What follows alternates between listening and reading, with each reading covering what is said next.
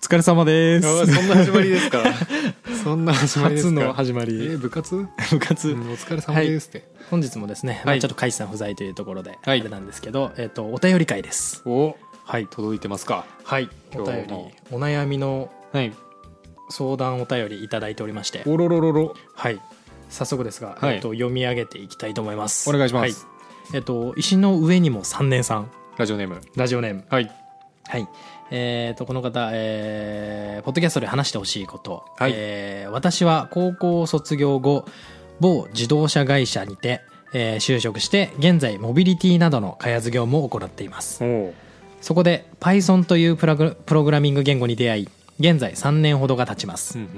仕事ではカメラや GPS、えーライダーなどのセンサーを使いプログラムを書くのですがうんうんある程度プログラムが書けて見てわかるようになってきて Web 系のプログラムにも興味が出てきましたうん、おおえージャンゴやフラスクストリームリットなど、えー勉強したのですがなかなか仕事でそのようなことを使う場面がない状態です、えーここ1年移動希望も出しているのですがなかなか通るのも難しい状態です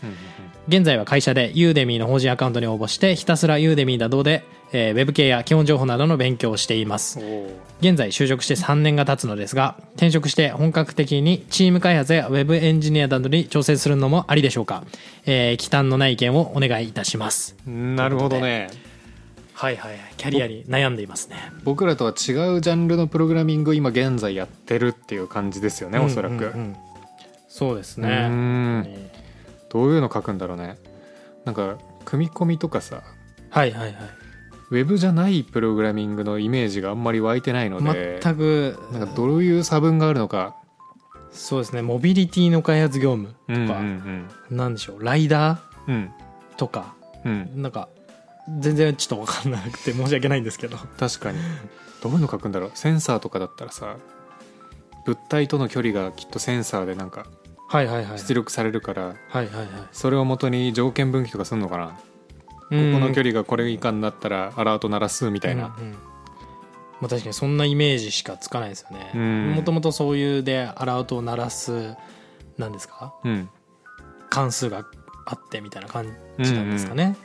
用意されててあそりそうれはそれででもはい面白そうですけど単純作業とかやっぱ、お単純作業というか、うんいつも同じような行動みたいな感じになっちゃうんですかねあーなんかあれだよね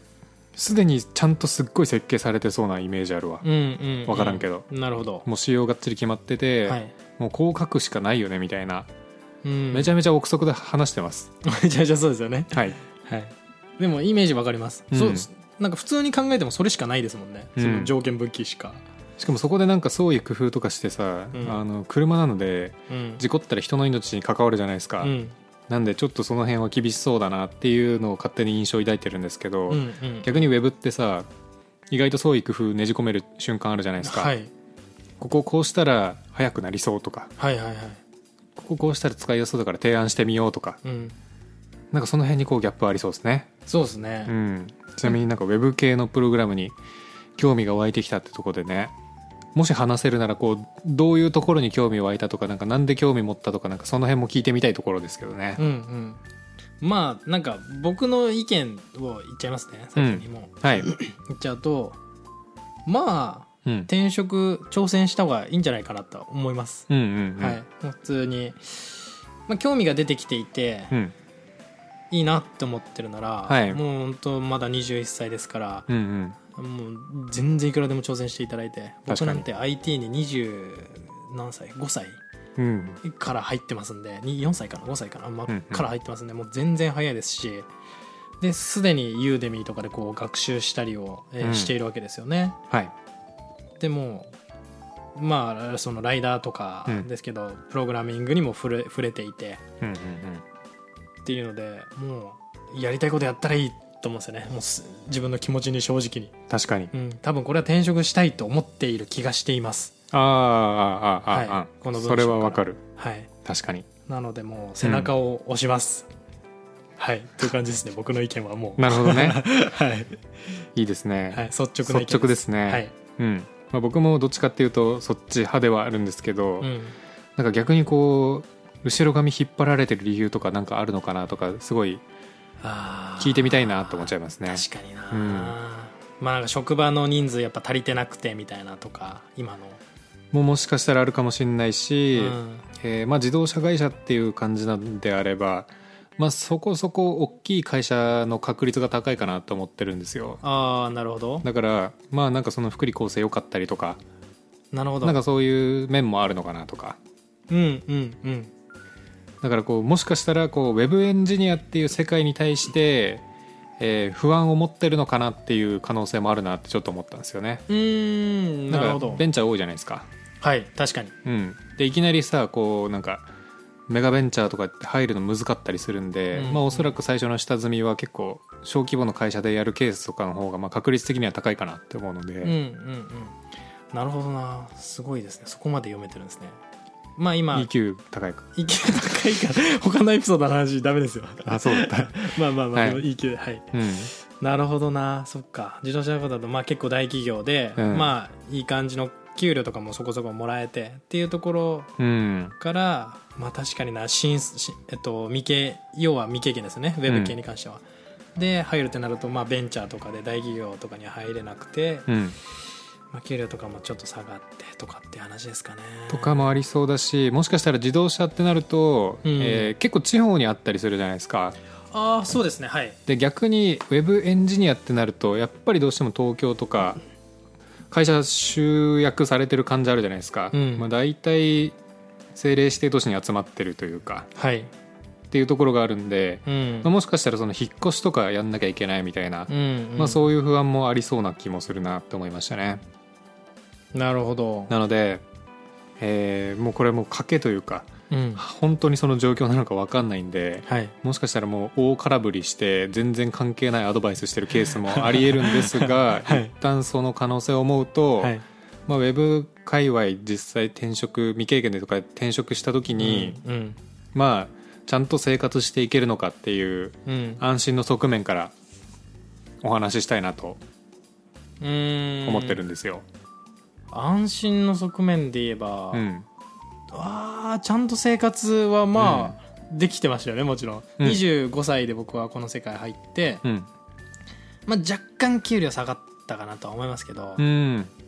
まあ、別に、うんうん、普通に暮らせるぐらいには、うんうんあれ未経全く未経験でしたからね僕なんかそうだよね。完全に未経験で入ってたんで、うん事前の勉強なんかほんとちょっとしかやってないかったんでうんうん全然僕よりも大丈夫だと思いますし、そうういうん企業まあどうなんでしょうねあんまりその小規模の民間のベンチャー企業とかに入ってるわけじゃないので僕は、うんうんうんうんそこら辺はちょっと何ともわからないですけどなるほどなるほど。うんまあそうですね僕も27歳の時にエンジニアになったんですようんでえっ、と給料で言うと新卒の1年目に戻りました、あだいぶ下がりましたねだいぶ下がったかでも1年目の時の会社もなんか新卒にしてはちょっと高かったと思うーんなるほどううんなんですけどまあでもそこのベースに戻って、うんうんえーとはいえまあ東京で、まあ、その時は一人暮らし用の家を借りてて、うんえーなんとか生活はあのなんとかなりましたねギリギリでしたけどあでもそうなんですねギリギリだったん ですねうん、背伸びしないで埼玉住めばよかったなって思います なるほどちょっと首都圏に住むとちょっと、うんなかなか家賃とかがあれって話ですねそうですねっていうのと、まあ、あとはあの僕はその前に西武島行っててうんうんうんその際にカードローンとかでいろいろ借りたりとかして、うんえーいろいろ負債を背負ってた部分もあってうんなるほど、まあ、余計カツカツでしたねそれはカツカツですねうん、うんうんでもただ2年目とか3年目とかになってくると、うんまあ、エンジニアってなんかうーんある程度給料上がりやすい職種なのかなとは思ってるんで、あー確かに、うん、うん、その辺はなんかすぐに心配なくなったなっていう印象はありますね。うんうんううんん、 23年の我慢ですかねうん、給料とかまあまあ普通に家賃とかそんな抑えてね、あの住めばそんなに大丈夫だと思うんでそうねだから多 分おそらく東京一人暮らしとかでも、あのよほど背伸びしなければ大丈夫かなとは思いますねう。んうん、であとはまあウェブのなんかこういいところ悪いところ、あーいいところに関しては、うん僕はですようんちょっと全然わからなかったんでうん、ウェブウェブ市場みたいな感じでしたでインフラって何って感じでしたよね、うんうんうんうんうん QA とかはいはいはいん何って感じだったんで、んまあ、なんかよく分かんないのはあるっぽいけどとりあえず分かるのがウェブだろうと思ってウェブ入って、うんまあ、実際やってても多分分かりやすいですしねうんうん、そうねうん、とっつきやすいですよねとっつきやすいし、はい応用範囲広いなっていううーん応用範囲も広いなんかもうあんまり食いっぱぐれる気がしないというかまあ確かにうん逆に今ウェブサイトない会社なんてあんまりないじゃないですかうんってなるとまあ結構需要も高いし、うんうんあとやっぱ働く環境いいケースが多いなとは思いますねあやっぱインフラだとどうしてもあの不規則な時間で勤務するケースあったりとかーはいはいはいはあったりするので、うんうんうんまあ、確かに、そう思うとウェブは結構ホワイトな会社多いなっていう印象ありますけどねうんなるほどな確かうんにインフラとかだと責任も重いですしねなうんかんミスった時の、うんまあ、ウェブもミスったら重い時はあるけど、まあまあまあまあうんまあままあ、プラスあれですよねリモートワークとかも比較的しやすい職種ではありますしねあそうですよね、うんなんか今の会社とかだとうんインフラ部隊はフル出社なんですけど、うん僕ウェブうーの方でうんもうフルリモートですねあの、うんうんうんまあ、いつ出社してもいいし、はいい、つリモートしてもいいみたいなめっちゃ自由まあうん本当それは会社とか部署によるとは思うんですけど、確かにウェブはでも結構リモート多いイメージはありますね。うんうんうんうんうんまあ働きやすさもねそこそこそうですね昔のエンジニアって結構ブラックなイメージありましたけど、うんもう今のエンジニアは結構そんなことなくて結構うんフレキシブルな感じ、特にウェブはうん、うん、と感じています。確かにちなみにさうんもし今から世の中が全てリセットされて、はい本当に何でもなれますよってなったら、はい、何やりますえ総理大臣やります俺宇宙飛行士やります いいな いいなそれもいいな中飛行士もいいうな、んその次は次ですか、うん YouTuber やりますマジかはい俺次がねウェブエンジニアやりますだわうわー高い高い位置高いですねうんちょっと脱線するんですけど最近影響力欲しいなと思ってうんうんうん影響力さえあれば世界を救えるなと思って、うん、うんはいすいません あるかもなはいうん、YouTuber か、はい影響力あると思ってうんうん、すいません久しぶりに聞いたわなんかはい脱線しましたまあでもやっぱ挑戦したいと思うなら挑戦した方がいいなと思っ ててただ不安と入り混じった時になんかどっちか分かんない時あると思うんですよ、うんそういう時は明日死んで後悔するかどうかを考えるといいかなと思いますねなるほどうんそれをやりたかったことやれてないけど死んでいっかって思うならまあそんなだったっていうことですしうんうわーあれやってないのに死んじゃったーって後悔したら、うんやりたかったから転職すべき、うんって思いますねなるほどな、うん極論ななんか決める時でも僕は絶対それを考えますね本当にそうなんですねう、ん明日事故で死んで死んだ後こう自分の意識だけ残ってたら今悩んでることはどっちに行ったら後悔しないかみたいなほんほんほんほんこれ明日死ぬのがポイントですねはい10年後じゃなくてうんまあまあそういう決め方ですねうんまあ、なので、えーまあ、僕らの意見としてはまず挑戦した方がいいかなとうん思ってますはいちなみに挑戦するならまず何から始めた方がいいと思います難しいけど、うん僕は他のエピソードでも話していますが、えー SES がおすすめですおおはいまあえっ、とうーこの選定も難しいんですけど、うんまあちゃんとした SES の会社というか、うんうんっていうのに入ることで、うんえっ、といろんな会社を短期スパンで経験できるので、うん IT 業界が、えー概要が把握できて、うんその先のキャリアパスに、うんえーキャリアパスが明確になるからですなるほどはいと思ってますうん僕は、うんうんうんうんのりさん的にはうーん悩ましいな SES か本当にやってみたいサービスあるなら、ああまあまあまあ、えっと僕はギリギリ自社もいけんじゃないかなって思ってますあー結構できそうな感じしますよねなんか3年 Python やってたらウェブフレームワークとっつきやすいんじゃないかなって思うとおそらく完全未経験よりちょっと有利なポジションにいるんじゃないかなと思ってるんですよ。結構それは圧倒的なポジションにいると思ってます、うん、感じますねなんで、えーまあ、住宅か SES なら確かに SES の方がなんかいろいろ見れて面白いかなと思うんですけど、うん、えーなんかやりたい自社サービスとかなんか気になってる会社とかうん、こういう環境でやってみたいっていうのがもうすでにあるのであれば、えーそっちの挑戦も結構ありかなって気しますね。うんうんうんでもとりあえずその今ジャンゴフラスクストリームリットって、まあ、3つとも Python の、はいえーウェブフレームワーク触ってると思うんですけど、まあ、広く触るよりも1個深掘りした方がなんか確率上がるのかなって思いますね。うんうんなんで、まあどまあ、この中だったら多分ジャンゴの方ジャンゴが硬いかなってうん気するんですけど、ジャンゴはいまあ、ジャンゴとかであの自分でアプリケーション作ってみて、うんえーしっかりそれで書かれてることとかを言語化できるようになってれば、うん比較的就活の際も役に立つんじゃないかなって気しますね。うんうん確かにうん、まあ強いて言うなら、うん、まあ今時のウェブとかってなるとまあインフラも基本セットになってると思うんで、お、まあそれこそユーデミとかでちょろっと AWS うん、ですよね、うんやっぱり、うんうんうん多分調べたらジャンゴプラス AWS でアプリケーション作ってみたお、とかってあると思うんですようんうんうんっ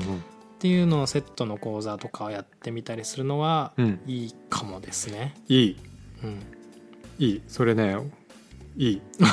ありがとうございますはいやっぱね、ウェブフレームワークやってるだけだとやっぱりね、相当クオリティ高いとか、うん結構ボリュームあるとかう、んめちゃめちゃコミットしてるとかなんか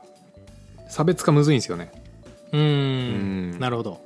その選ぶ側からの意見としてはですねそうですね。なんでそこに Docker とか、うん、えっ、と AWS とうか、ん、あとこれ入ってると面白いとなんだろうなテラフォームテラフォームはねちょっと違うか熱すぎて本当ってなっちゃうけどまあ確かに使ってたらすごいなと思ううんうんなんだろうなあとフロントの技術ですかああまあ確かにフロントもやってるとビュータイすプスごクいリプトなと思うわ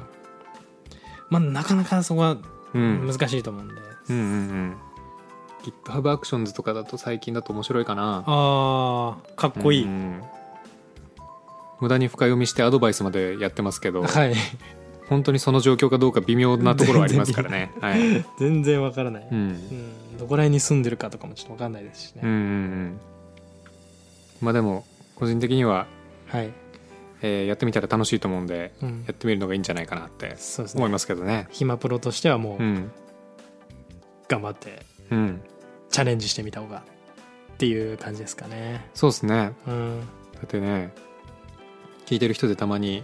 全然み関係ない職業からエンジニアになりましたみたいな人とかもいますからたね、まにいますよね、うん何人か暇プロ経由で転職しちゃってますもんね、もうびっくり、確かに、はいそういう仲間もいますからね、はい、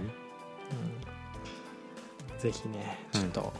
まあ正解は何かわからないですけど、はいあの僕たちの意見を参考にうん、あのほ方針を決めてもらえればそうですねはいはいいいかなと思いますとりあえず応援してますっていうのと、はい、えー、ジャンゴ極めたらいいんじゃないですかっていううん感じですね、うんうんですねはいはいあてな感じでお便りありがとうございましたりがとうございます、はいもしまあ何か進展あればまたもらえると嬉しいです、ですね気になりますねはいはいあとまあなんかちょっと感想の部分もあ読そうでみたすいねなと思うんですけどはい最初は知らない言葉などがあっても分からなかったのですが勉強を重ねるごとに共感や言ってる言葉の意味を理解できて一人で謎の充実感に浸っていますこれからも楽しみにしていますということでですね、うんうんありがとうござ いあますりがとうございます謎の充実感 謎の充実感ねいや本当にね分かんないことが分かるようになるってのは面白いことですからねうんうん本当にそううん、でしかもちゃんとそれをねこう勉強を重ねて分かるようになってってるってなんかすごいっすよね、うん繰り返し聞いてくれてるのかなってことは確かにな分からなかったことが分かるようになってるってそれを最低でも2回聞かないとですよねうんはあこれからもうんぜひぜひまあタイミングあればあのオフ会もね、あああるので そうです実はね今ちょっと計画中なんで、はいえ年末はい11月、ーちょっと忘れちゃった11月だった気がします、うんはい、11月終わりの方のだった気がしますまあまあまあまたねはいあの告知しますんではいお便りありがとうございましたというありがとうございます、はい応援してまぜひす頑張ってください、はいちょっとじゃあ僕のアフタートークいいですかあどうぞライフハック系でライフハック系、はいほえっ、とこれは iPhone ですね特にう iPhone ハック、 iPhone ハックですかうんうんね、うん、 まあライフじゃないか iPhone ハックですか ね iPhone ハックいやまあライフだと思うんだけどなえっとあのー iPhone うんの機能で、うんショートカットってあるじゃないですかあるあれって結構使いこなせてる人多分少ない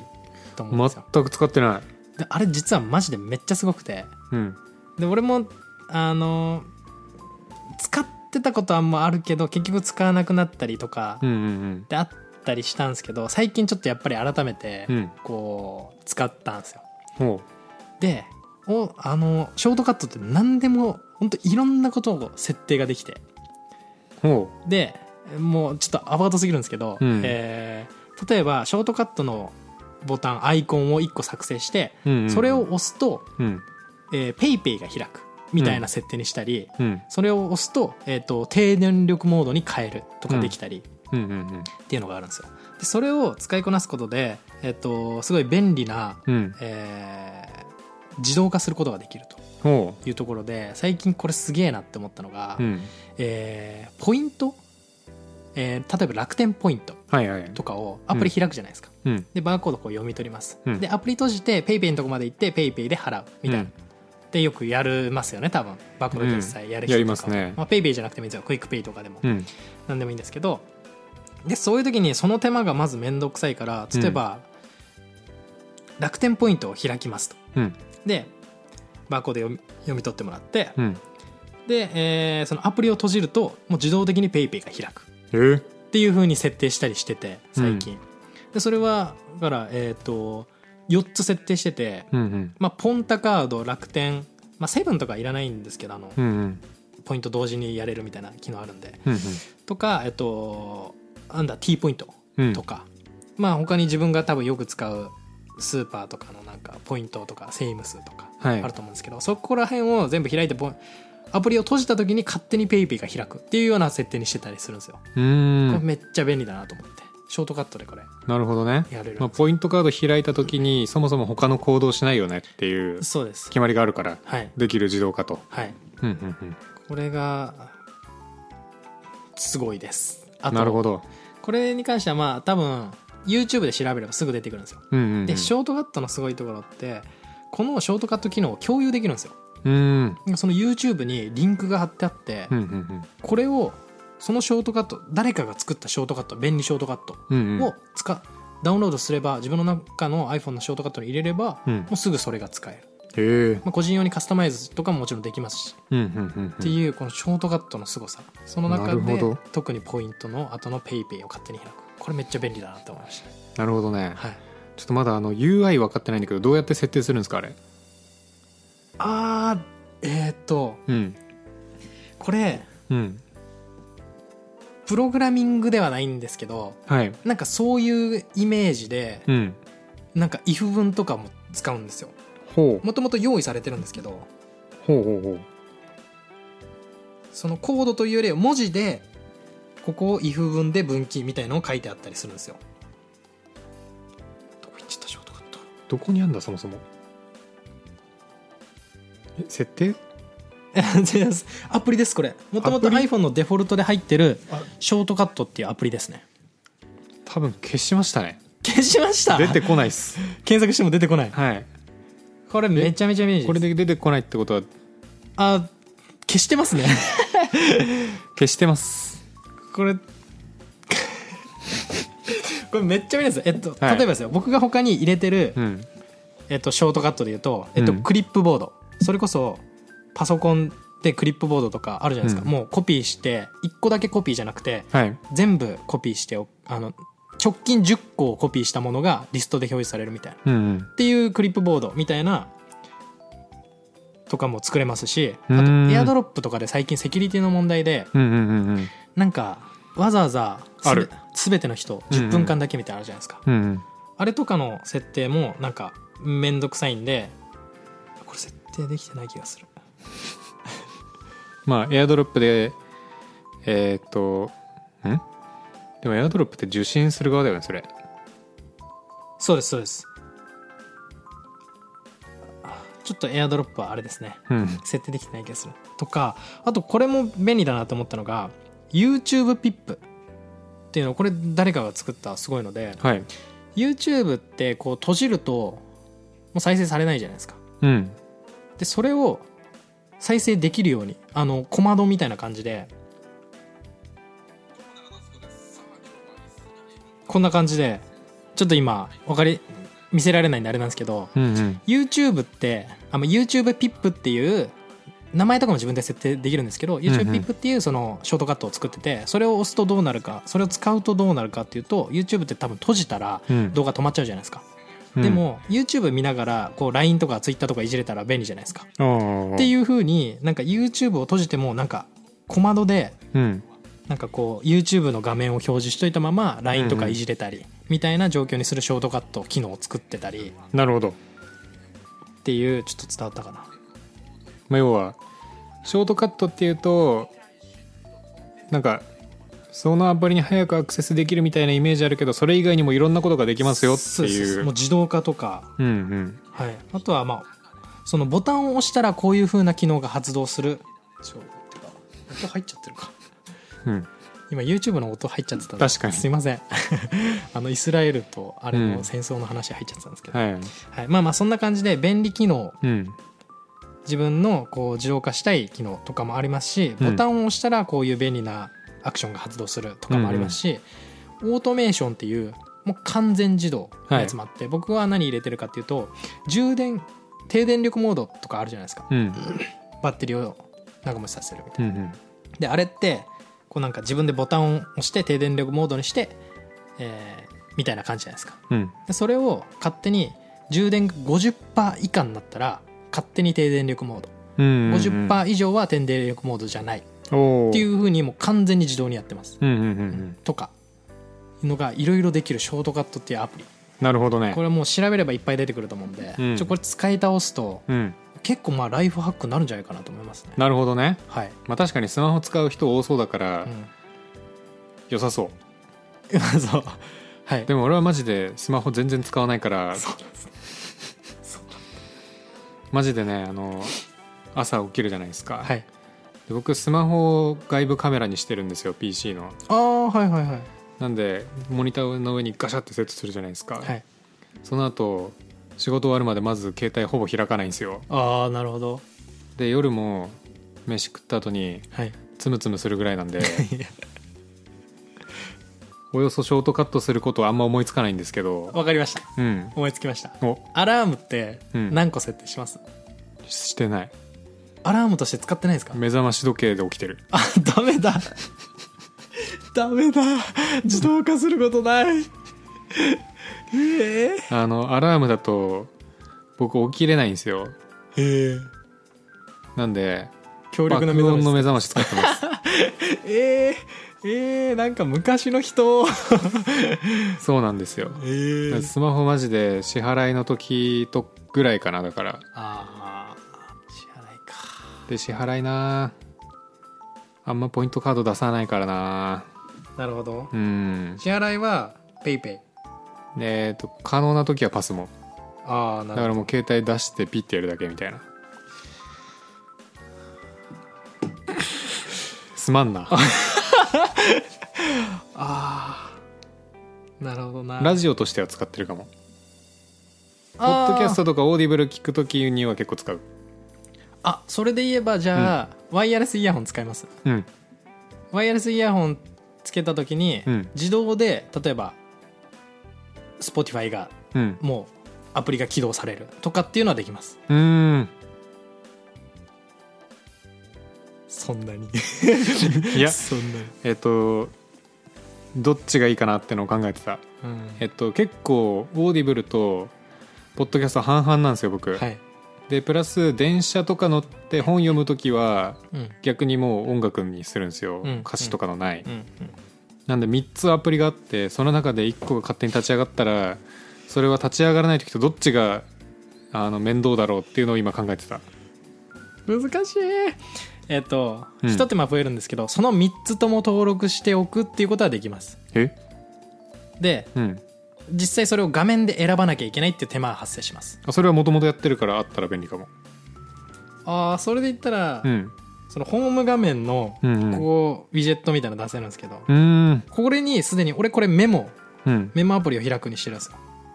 なんかアイコンがありますはいこれにしてるんですけどここの